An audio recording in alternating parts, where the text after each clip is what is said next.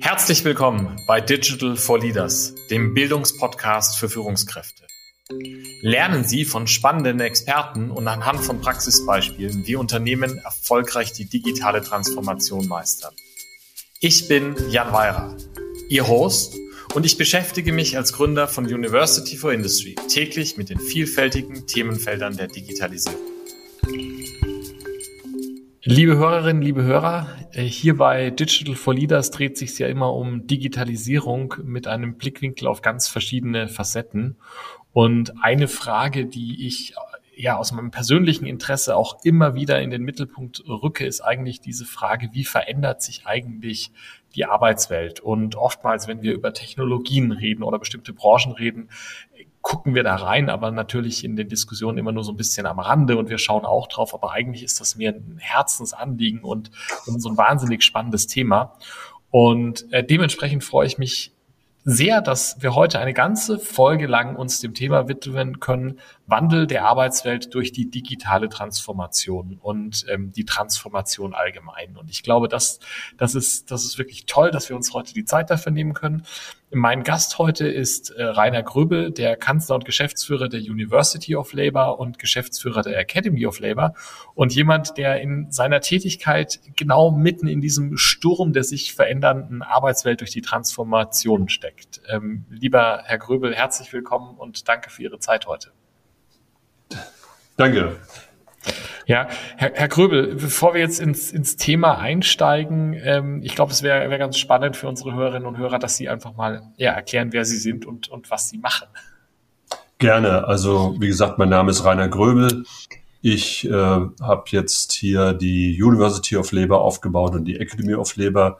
Ich bin gelernter Industriekaufmann und studierter Diplom-Volkswirt und habe lange Zeit bei der IG Metall gearbeitet, hauptamtlich war dort 22 Jahre Personalchef, musste mich da um die ganze nicht nur Rekrutierung, sondern Aus- und Weiterbildung des Personals kümmern, habe dort auch Führungskräfteentwicklung aufgebaut und bin jetzt seit 38 Jahren in diversen Aufsichtsräten und habe insofern, äh, sagen wir mal, die, die Veränderung, die technologische Veränderung äh, in, den, in den Industrieunternehmen hautnah miterleben können. Und äh, davon, das bin ich heute immer noch und davon partizipiere ich natürlich auch in dem ganzen Bereich der Wissenschaft und Forschung. Ja. Und da, damit sind wir ja eigentlich genau beim Thema, ja, bei diesem Thema der, der Veränderung durch die digitale Transformation und auch die anderen Transformationen, die, die, die im Moment passieren. Vielleicht können Sie da so ein bisschen ja mal aus Ihrer Sicht reflektieren, was ändert sich eigentlich durch die Transformation, die wir gerade im Moment durchleben? Also wir haben ja mehrere Transformationen. Wir haben auf der einen Seite die digitale Transformation und äh, ich glaube, das geht in alle Bereiche rein. Das verändert sich, äh, die ist tiefgreifend. Wir haben auf der anderen Seite in der Industrie insbesondere äh, jetzt auch die Transformation vom Verbrenner zur Elektromobilität, die auch eine tiefgreifende Veränderung ist. Und was man vielleicht auch nochmal mit überlegen muss, auch die Lieferketten werden aktuell neu diskutiert aufgrund der geopolitischen Situation. Auch das wird nochmal zu einer anderen Art der Transformation führen. Also insofern sind die Industrieländer, sind natürlich Deutschland hier vor tiefgreifenden Veränderungen. Was bedeutet das? Es wird eine Veränderung der Produkte geben. Es wird eine Veränderung der Arbeitsprozesse geben, der Arbeitsinhalte. Und das wird nicht nur im industriellen Bereich der Fall sein, sondern auch in den äh, Verwaltung, aber auch im öffentlichen Dienst wird das, äh, sagen wir mal, eine große Rolle spielen. Und das bedeutet, wir haben wirklich andere Arbeitsabläufe nachher. Wir haben andere Produkte, möglicherweise teilweise intelligentere Produkte. Wir werden ähm, hier praktisch äh, andere Berufe auch entstehen sehen, Berufe, die wegfallen, also beides. Die Menschen müssen vor allen Dingen lernen, sie müssen mitgenommen werden. Und äh, das stellt alle vor riesige Herausforderungen, äh, vor denen wir stehen. Und neu kommt natürlich jetzt auch nochmal die Wertschöpfungskette, die dann auch nochmal neu überlegt werden muss. Ich will nur ein Beispiel sagen, äh, die Chip-Produktion. Wir haben gestern äh, in den Zeitungen lesen können, dass Intel in Magdeburg äh, investiert, was ein gutes Zeichen ist hier für den Standort Deutschland auch. Aber auch da wird es zu dramatischen Veränderungen kommen. Aber insofern sind wir wirklich in einem, in einem Zeit, äh, in einer Zeit, die uns alle vor tiefgreifenden Veränderungen und vor großen Herausforderungen stellt. Das heißt also, die die Technologien, die Digitalisierung möglich machen und aber auch die anderen Treiber der, Nachhalt, äh, der, der, zum Beispiel der nachhaltigen Transformation, der, der veränderten geopolitischen Lage, ja, die führen zu anderen Produkten, anderer Wertschöpfung, anderen Kernbereichen, in denen die Unternehmen tätig sind, anderen Prozessen, ja. Und, und das ist natürlich, wenn ich jetzt an die Arbeitnehmerinnen und Arbeitnehmer denke, ist ja dramatisch, ja. Ähm, womit wir dann genau bei diesem Thema sein sind, wie, wie verändert sich die Arbeitswelt und was muss ich machen? Ja, oder mal ganz ähm, provokativ gefragt, stimmt eigentlich dieses, dieses Schreckgespenst, dass es einfach auch weniger Arbeit gibt oder stimmt das nicht? Also es wird, es wird ganze Berufs- äh, also, oder ganze Tätigkeiten geben, die wegfallen. Unbestritten. Mhm. Also wenn Sie heute sagen wir mal, die, die Digitalisierung und die ganzen Automatisationsprozesse in der Fertigung nehmen, dann wird, äh, werden dort weniger Leute gebraucht werden. Die Leute, die gebraucht werden, werden aber andere Skills und andere Qualifikationen benötigen. Und äh, das heißt also, äh, das wird eine Rolle spielen. Es werden neue Berufe entstehen, also beispielsweise IT-Berufe sind momentan Mangelware. Also da versuchen momentan die Unternehmen, Menschen auszubilden, Menschen zu fördern. Und ähm, wie gesagt, es wird da einen starken Umbruch geben. Ich weiß nicht, ob unterm Strich das unbedingt weniger werden, sondern es werden andere Berufe sein. Mhm. Und insofern wird man vielleicht wieder eine, äh, sagen wir mal, eine Wiederbelebung äh, in Deutschland der, der Ausbildungssysteme bekommen. Also wir haben ja einen Riesenvorteil, dass wir ein Berufsausbildungssystem haben, was es weltweit in dieser Form nirgendwo anders gibt. Mhm. Das heißt, wir haben qualifizierte Facharbeiter, die in der Lage sind, mit dem Ingenieur zu sprechen, und damit eine tolle Kommunikation auch aufrechtzuerhalten. Wenn Sie, sagen wir mal, jetzt äh, in der Digitalisierung, werden Sie das auch denn auch lernen können. Und äh, sie sind auch in der Lage, sich weiterzubilden, ja, auch äh, an Fachhochschulen, Universitäten etc. Also ich glaube, äh, dass wir viel stärker darauf schauen müssen, wie kriegen wir, wie können wir gut ausgebildete Menschen fördern, wie können wir die Ausbildung fördern, wie können wir die Weiterbildung fördern. Und die Weiterbildung ist in manchen Bereichen immer noch ein Stiefkind. Also wir müssen ja jetzt schauen, was müssen die Menschen anders lernen? Wie können wir sie, äh, mit welchen Lernmethoden äh, können wir sie dazu bringen, andere Dinge zu lernen? Und das ist, sagen wir mal, kann man heute schon sehen, beispielsweise in weiten Teilen der Automobilhersteller. Da wird richtig Geld investiert, da etwas voranzubringen.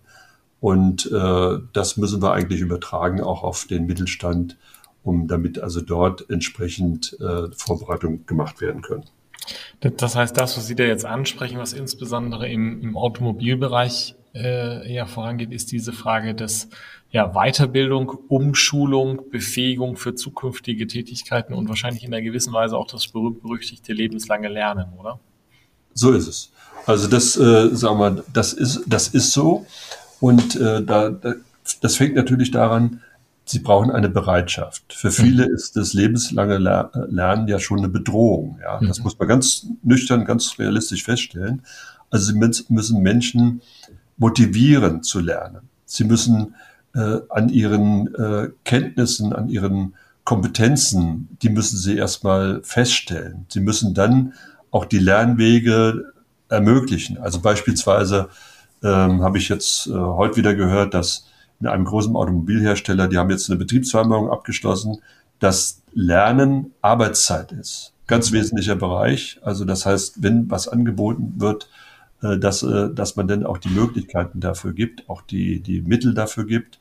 Und ähm, das, glaube ich, ist ein ganz entscheidender Punkt, aber auch ein sehr sensibler Punkt, weil sie müssen die Menschen dazu bewegen, dass letzten Endes man weiterlernen muss. Und wenn Sie mal äh, sagen wir mal, so wie ich ein Arbeitsleben mehr oder weniger schon mal durchlebt haben, ja, dann werden sie fest, dann stellt man ein fest, man hat mit ganz anderen Arbeitsmitteln arbeitet man, man arbeitet anders, äh, die Arbeit verändert sich permanent. Und das ist etwas, was, äh, was glaube ich ein absolutes Gesetz ist. Und ähm, das ist ja auch positiv, das bietet auch neue Chancen. Und ähm, Also da sehe ich schon, dass das auf jeden Fall viel stärker in, den Mittelpunkt rein muss. Ja, ich finde es spannend, weil sich das sehr stark auch mit, mit meinen Beobachtungen eigentlich deckt, der ich jetzt ja auch seit äh, noch kein ganzes Arbeitsleben wie Sie auch, aber jetzt seit sieben Jahren ja hier irgendwie in diesem Bereich des, des Lernens auch unterwegs bin. Und ähm, dieses Was muss gelernt werden, ja, auch nicht so ganz einfach, aber ich, ich, ich finde immer, es ist viel schwieriger, das zu lösen. Wie mache ich Mitarbeiterinnen und Mitarbeiter, wie mache ich Arbeitnehmerinnen erfolgreich zu lernen? Und ich glaube, da diese Mindset-Frage dessen, ich habe ja ausgelernt, sagt man ja in Deutschland. Ja? Wenn ich die Berufsausbildung abgeschlossen ja. habe, dann habe ich ausgelernt und dann bin ich fertig. Und da kommt in der Denkweise gar nicht vor, dass ich eben immer weiter lernen muss, um, um hier diesen Sprung zu machen. Ähm, habe ich das Gefühl, da tut sich, und das hatten Sie auch schon angesprochen, da tut sich insbesondere der Mittelstand, glaube ich, auch schwer. Können Sie da noch ein paar Worte zu sagen, warum das vielleicht gerade in dem Mittelstand ja die Säule und das Rückgrat Deutschlands irgendwie ist, warum das da so schwierig ist? Es gibt natürlich auch im Mittelstand Ausnahmen, um das auch gleich zu sagen, äh, mhm. die, die durchaus da auch sehr kreativ sind. Aber ähm, sagen wir mal, es gibt äh, im Mittelstand keine zentralen Personalabteilungen. Wenn eine Personalabteilung heute äh, sagen wir mal, erfolgreich sein will, der muss mit der IT zusammenarbeiten, beispielsweise um die Digitalisierungs- Weiterbildungsformate zu entwickeln. Und äh, sie muss natürlich auch dann wissen, was sich in der Produktionstechnik verändert, welche neuen Skills notwendig sind. Das ist eine Frage auch des, der Führung. Äh, wie führe ich Mitarbeiter? Mhm. Wie führe ich sie dazu ran, letzten Endes dann auch in der Lage zu sein, neue äh, äh Dinge zu lernen? Und ähm, da ist, sagen wir mal, nicht überall, aber oftmals im Mittelstand einfach nicht, äh, vielleicht nicht, da ist man manchmal nicht groß genug. Aber manchmal hat es auch einen Vorteil, dass man schneller ist mhm. und äh, schnell was ändern kann. Also ich denke, wenn wir das fördern und die denke, ich glaube, äh, im Mittelstand heute, wenn ich am äh, am Markt erfolgreich sein will, dann muss ich heute anders arbeiten. Ich muss neue Produkte haben. Ich muss intelligentere Produkte haben, die einen höheren Nutzen auch für den Kunden bedeuten. Ja, ich brauche die Mitarbeiter, die in der Lage sind, sowas zu entwickeln, sowas herzustellen oder auch den Service dafür zu betreiben. Äh, das bedeutet, ich brauche da wirklich neue äh, Kenntnisse und vielleicht braucht man auch noch mal spezielle Programme, um den Mittelstand da auch zu fördern. Hm. Jetzt, jetzt hatten Sie ja schon angesprochen, dass insbesondere in den größeren Unternehmen und ich, ich sehe das ähnlich wie Sie, dass insbesondere die Automobilindustrie in den letzten zwei, drei Jahren da einen Sprung gemacht hat, viel mehr äh, Bewegung drin ist. Haben Sie da jenseits von, von der gerade erwähnten Betriebsvereinbarung, das Lernen auch zur Arbeitszeit zählt, weitere äh, irgendwie Beispiele oder Anekdoten, wo Sie sagen würden, ja, so kann das in die richtige Richtung gehen, so können wir da hinkommen, dass wir die Mitarbeiterinnen und Mitarbeiter auf die Zukunft vorbereiten? Ja, beispielsweise hat VW mehrere Akademien gegründet, unter anderem eine für die Digitalisierung, Dort mhm. bietet sie im Prinzip den Mitarbeitern, die sich darauf bewerben können, äh, wirklich eine tiefgreifende, sehr tolle Fortbildung an. Mhm. Und ähm, das wäre eine Möglichkeit. Das können natürlich bei, um jetzt auch nochmal auf KMU-Betriebe zu kommen, die können sich auch zusammentun mhm. und gemeinsam sozusagen hier versuchen, etwas an der Ausbildung voranzutreiben, äh, sei es regional, sei es oder auch in der Branche halt, ja. Mhm. Und also das sind Möglichkeiten und da muss man entsprechende Angebote entwickeln, die dann natürlich auch äh, für die Mitarbeiter denn, äh, sagen wir mal, annehmbar sind und was immer gut ist, äh, aus meiner Erfahrung ist, wenn sie eine vernünftige, gute, äh, äh ja, konzeptionelle Zusammenarbeit haben zwischen den Personalverantwortlichen und zu, zwischen den betrieblichen äh, Mitbestimmungsträgern, also Betriebsräte oder Personalräte, die sowas gemeinsam denn auch vorantreiben können. Mhm.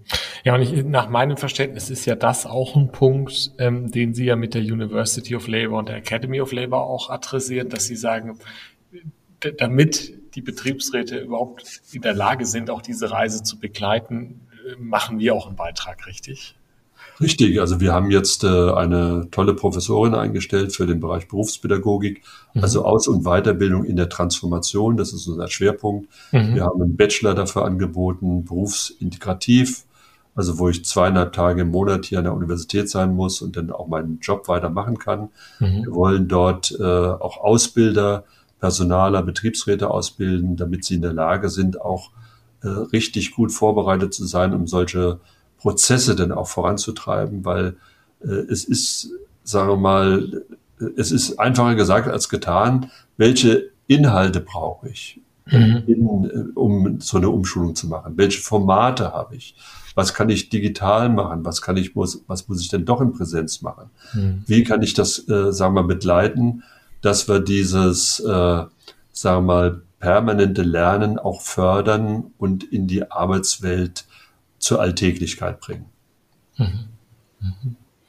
Ja, ja, und ich glaube, das ist eine, das ist wirklich eine wichtige Aufgabe, ja. Und ich glaube, dieses, dieses von, von allen Seiten, von der Personalseite, von der Arbeitnehmervertretungsseite, von der Unternehmensspitze heraus, ich glaube, wahrscheinlich am Ende brauchst du das von allen Seiten, ja, ja. dass alle in diese Richtung, in diese Richtung schieben, ja.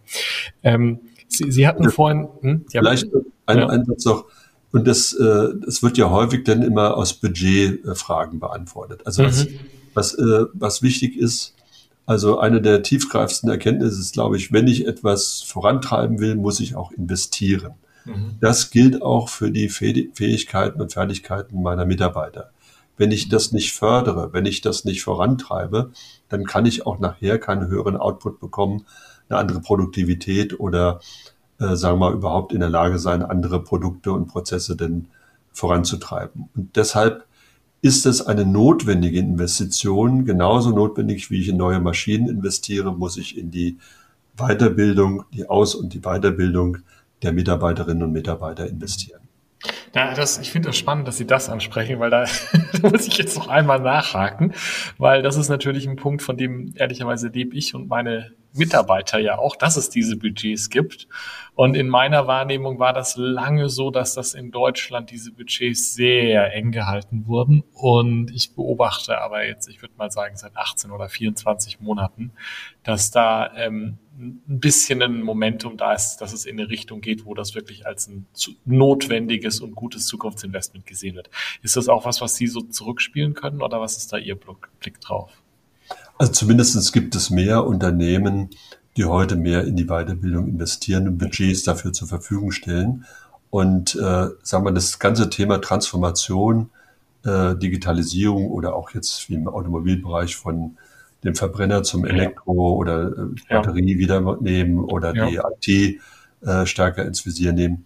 Das ist ja letzten Endes eine Überlebenschance für die Unternehmen. Mhm. Also wenn ich keine wenn ich keine heute neuen Produkte habe, die also, äh, sagen wir nachher auch gekauft werden, die in die Zeit passen, dann werde ich nicht weiter existieren können. Und wenn ich dazu, äh, sagen wir, da brauche ich, Blick, im Prinzip muss der Blick sein, man muss erstmal auf den Kunden schauen, dann muss man auf den Mitarbeiter schauen und dann kann man auf die Anteilseigner schauen. Mhm. In der Reihenfolge würde ich das auch betrachten, ja, um erfolgreich ein Unternehmen voranzutreiben. Und wenn Sie, wenn Sie so tiefgreifende Veränderungen haben, dann müssen Sie investieren und das haben doch mehr, äh, sagen wir mal, Unternehmen mittlerweile erkannt. Es gibt sogar Teile im öffentlichen äh, Dienst, auch da hat man das zum Teil erkannt. Das ist noch nicht flächendeckend, aber auch da haben wir Städte, die da einiges vorantreiben. Äh, und da muss sich ja auch viel ändern. Und ähm, also das ist ein Punkt. Ich glaube, wir sind gerade in der Zeit, äh, in dem das eine höhere Aufmerksamkeit bekommt. Ja, und jetzt, jetzt ich, ich finde das, ich das schön, wie Sie das formulieren, dass Sie ja sagen, eigentlich da in meine Mitarbeiter zu, zu investieren und damit digitale Transformation, Elektromobilitätstransformation, nachhaltige Transformation zu machen, ist eine notwendige Voraussetzung, um eine Zukunft zu haben. Ja, in, in unserem Vorgespräch hatten Sie auch, auch einen Blick, den ich total erfrischend fand, wo Sie gesagt haben, das ist eigentlich auch eine Riesenchance für den Standort Deutschland, ja, aus diesen Veränderungen und aus dieser Veränderung heraus, ähm, ja, eine ganz, ganz andere Industrie- und Arbeits- und, und Lebenswelt, als wir sie vielleicht in den letzten 30 Jahren hatten, nochmal zu schaffen. Können Sie dazu noch ein paar Worte sagen? Absolut. Also Sie haben, also nehmen wir mal ruhig äh, das Beispiel der Elektromobilität äh, mhm. jetzt mal beim Auto. Äh, vor drei Jahren hätten sie die, da wären sie belächelt worden, wenn es hieße, Batteriefertigung in Deutschland aufzubauen. Das ist mittlerweile, weiß das jedes Automobilunternehmen, ich muss das machen und auch die entsprechenden Zulieferer. Ich muss da etwas selbst aufbauen. Ich muss das auch in Deutschland oder zumindest hier im Kerneuropa haben, äh, um da überhaupt konkurrenzfähig zu sein. Mhm. Es wäre vor, einige, äh, vor einigen Jahren, äh, ja, zwei, drei Jahren auch nicht denkbar gewesen, über Chipfertigung zu diskutieren. Mittlerweile ist, sagen wir, ist ein echter Engpass, wie wir alle wissen. Und wir haben zehn Prozent der Chips werden in, die benötigt werden in der Industrie, werden in Deutschland hergestellt, alle anderen äh, meistens auch in Asien. Und auch da werden wir, äh, sagen wir, da baut sich jetzt wieder eine Fertigung auf. IT, dass man da nicht abhängig wird als Mercedes oder VW äh, von äh, Google oder Microsoft, sondern dass man das selbst beherrschen muss, weil es auch zum wesentlichen Bestandteil eines Automobilgehörtes, auch die Erkenntnis ist da. Mhm. Und da wird zurzeit viel, viel gemacht. Und das ist auch eine Chance, sagen wir mal, äh, die der Industriestandort Deutschland hat. Und wie, wie, wie vorhin schon erwähnt, wir haben ja eine gute Aus- und Weiterbildung, auf die wir aufbauen können, die man weiterentwickeln muss. Wir haben die Fachhochschulen, die eine sehr Praxisorientierung haben. Wir haben die Hochschulen, äh, die mehr in Entwicklung und Forschung dann auch, äh, sagen wir mal, dann reingehen können. Also wenn wir das äh, nutzen, dann kann damit der Industriestandort Deutschland deutlich nochmal gestärkt werden. Mhm. Ja, und ich glaube, das ist ja eigentlich, äh, das ist ja eigentlich ein total, total schöner Blick. Ja, das ist auch schon fast ja wie eine Zusammenfassung zu sagen, wir haben eine riesige Chance, wir müssen es halt jetzt machen und anpacken. Da haben wir auch mehrfach drüber geredet. Ja. Ähm, ich, ich würde jetzt eigentlich gerne noch eine Stunde weiterreden, wie so häufig in meinen Diskussionen. Wir müssen aber leider zum, müssen leider zum Ende kommen. Ähm, vielleicht noch mal so ein bisschen zusammenfassend ähm, das Ganze angeschaut. Ja, wenn wir sagen Wandel der Arbeitswelt, insbesondere in Deutschland durch die im Moment ablaufenden Transformationen, was sind was sind so aus Ihrer Sicht jetzt die zwei, drei Dinge, die ich mitnehmen sollte, insbesondere wenn ich vielleicht eine Führungskraft im Unternehmen bin, wenn ich drüber nachdenke, ja, wie gehe ich das jetzt an? Was ist das, was man sich zu dem Thema merken soll? Als Führungskraft muss ich erstens mal drüber nachdenken, was brauche ich strategisch gesehen für meine neuen Produkte und Prozesse?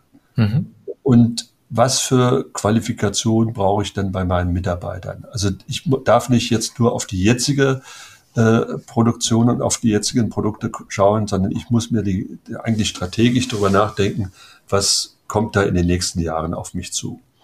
Dann muss ich schauen, wie kann ich äh, die Mitarbeiter und die Mitarbeiterinnen motivieren, dass das nicht als Bedrohung empfunden wird, mhm. sondern als eine Chance der Veränderung. Ganz wesentlich, und da finde ich immer ganz wesentlich, die Zusammenarbeit mit Betriebsräten oder Personalräten, die man da voll mit einbinden muss und voll, weil die haben ein gutes Gespür dafür, mhm. äh, wie das bei den Mitarbeiterinnen und Mitarbeitern ankommt.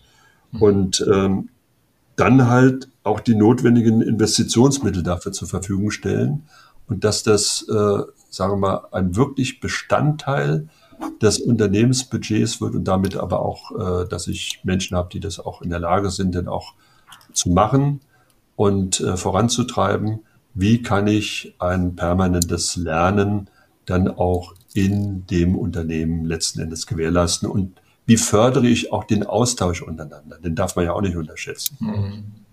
Das ist eine sehr menschliche Komponente des Lernens, ja. Ja, ja, ja, ja danke, danke für die Zusammenfassung. Ich glaube, äh, sehr, sehr klarer Pfad, äh, äh was zu tun ist, äh, wie man da über Mindset nachdenken muss und dass man, dass man dafür Zeit und Geld in die Hand nehmen muss. Ähm, ich glaube, sehr klar. Gehe ich es total so mit.